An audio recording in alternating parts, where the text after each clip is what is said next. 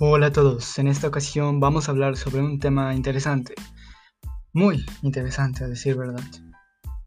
El significado oculto de la palabra idiota. Sí, así es, una palabra que en principio no dice mucho, una que de hecho les es bastante familiar y que incluso puede que en el transcurso de este día se lo hayan dicho a alguien. Pero, ¿conocen verdaderamente su significado?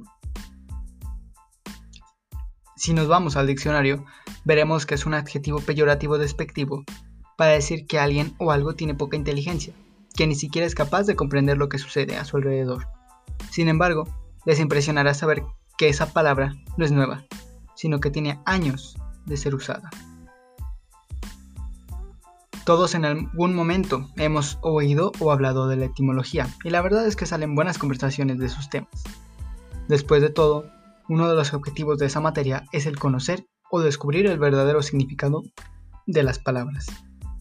Por supuesto, estoy consciente de que muchos no le ven una utilidad real y tendrían cierta razón. Después de todo, sus logros no son tan tangibles como otras materias.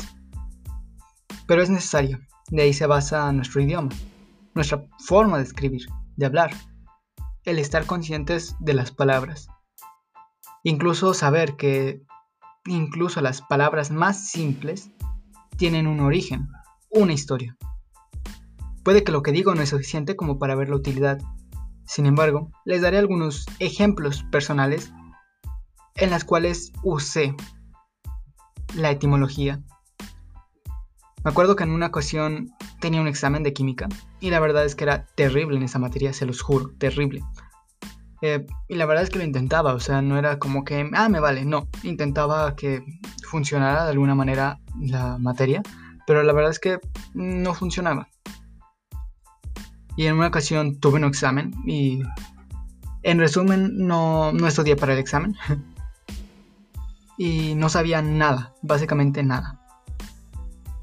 Sin embargo, gracias a la etimología pude no solamente adivinar varias cosas, bueno, adivinar no, deducir varias cosas. Por ejemplo, me acuerdo que el examen era como identificar compuestos, algo así, no estoy muy seguro.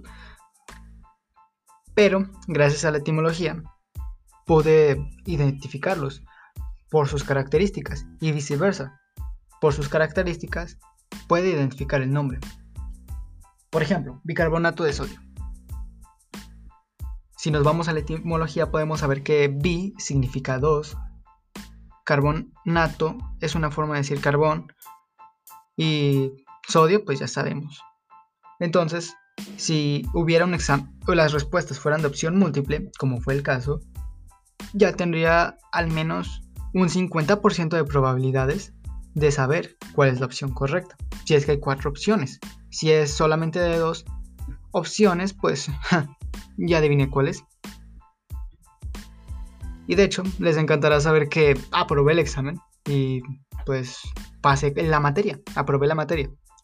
Otros ejemplos un poco más sencillos es cuando quieres comenzar una conversación y a lo mejor usan tecnicismos que en principio no te suenan conocidos. Claro, puedes preguntarle, pero si quieres deducirlo o quieres sacar un tema más profundo sobre los temas, Simplemente con un prefijo o un sufijo, o incluso con la misma palabra, puedes comprender de qué trata el tema.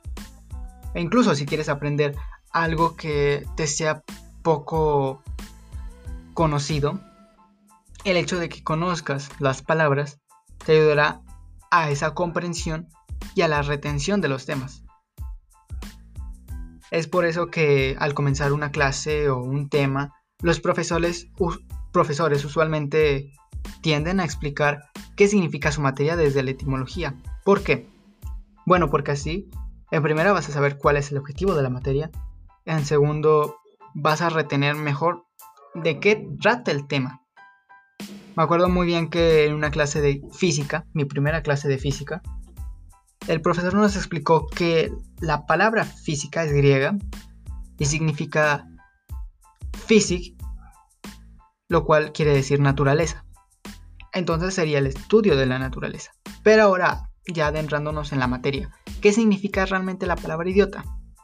Bueno, la palabra idiota es de origen griego, que, quiere, que significa idiotes, lo cual quiere decir privado de uno mismo. El término se empleó en la antigua Grecia para indicar a una persona que no se preocupaba por los asuntos políticos. A su vez, en el latín la palabra significa una persona sin educación o ignorante. Es muy interesante ver cómo ellos veían la falta de interés por las cuestiones políticas como sinónimo de ignorancia y de poca educación. E irónicamente ahora lo vemos como lo contrario. Una mente educada le importa poco la política o si no, no me explicaría cómo hay tanta poca gente preparada en cargos de gobierno. Tal vez por eso dicen que a los gobiernos les interesa tener a los ciudadanos bajo la miseria e ignorancia, pues así será un pueblo idiota. Un pueblo que no le interesa la política y que deja que otros se encarguen. Precisamente, ellos no pueden que se encargue el gobierno de resolver sus problemas. Según informes, al parecer, la puntuación del CI, coeficiente intelectual, de los ciudadanos en zonas como Francia, Escandinavia, Alemania o en Gran Bretaña están comenzando a disminuir. Una crisis de inteligencia podría socavar nuestra capacidad de resolución de problemas y debilitar las perspectivas de la economía global, lo cual parece un poco simplista decir que el, el bajo coeficiente intelectual ya directamente destruye todo lo construido durante años y años, ¿cierto? Sin embargo, se tiene muy buenas y concisas formas para comprender que el país, el crecimiento de un país, tiene mucho que ver con el promedio de ese, de ese mismo país. Lo cual quiere decir que habrá menos avances científicos y más economías estancadas, si esos continúa su camino. Sobre el porqué de esto existen distintas y variopintas teorías, desde si el celular te hace más tonto, de que si las familias que tienen muchos hijos, que si los inmigrantes, pero la verdad es que no estoy conforme con ninguna de esas ideas, no se me hacen, a mi parecer, muy verídicas. Por lo tanto, yo quiero presentarles otra perspectiva. La gente ya no tiene un propósito, la gente ya no tiene un objetivo y con ello se da cabida a vicios, a hábitos destructivos y con el tiempo a ser ciudadanos poco útiles para la sociedad. Desde alguien incapaz de pensar correctamente hasta verse invalidado por una carencia ya sea económica o social para poder hacer algo, aunado claro a una manipulación mediática no consciente. Que si les interesa, pronto estaré subiendo un video sobre cómo nos manipulan, basado en 10 aspectos, y si ese video veo que es triunfa, subiré otro, que es un poco más extenso, pero aparte de extenso más explicativo. Y claro, tiene ya ejemplos prácticos. Pero eso solamente será por mi canal de YouTube. Así que si les interesa, les recomiendo que vayan a él. Les, aseguro que van a encontrar algo interesante. Retomando el tema. Hay, manipulación mediática de por medio. Consciente o inconsciente, todos caemos en ella. Desde ver noticias, desde los anuncios publicitarios, están en todos lados. Y normalmente se favorece al uso de las emociones y no de la razón. De comprar porque algo te hace sentir bien y no tanto porque si te favorece o de alguna manera te va a servir a largo plazo o que sea efectivo. Por tanto, tengo la ligera sospecha de que de alguna manera nos vemos opacados.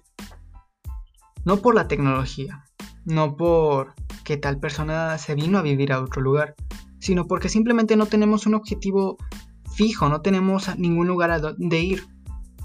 Entonces, ¿de qué sirve hacer algo por otros si no obtenemos nada a cambio, cierto? Como sugería Nietzsche, la estupidez más común consiste en olvidar nuestro propósito. El propósito de una población educada es estar al tanto de la política. no necesariamente apoyando a un partido o a un candidato, sino aportando ideas, aportando soluciones como individuo. ¿Cómo se hace esto? Teniendo un buen sistema económico como individuo, ser un buen individuo y en general que el primero que ayude seas tú. Así que espero que esta idea se te haya parecido interesante, que a lo mejor te haya servido. Y pues eso es todo de momento. Un saludo y hasta pronto.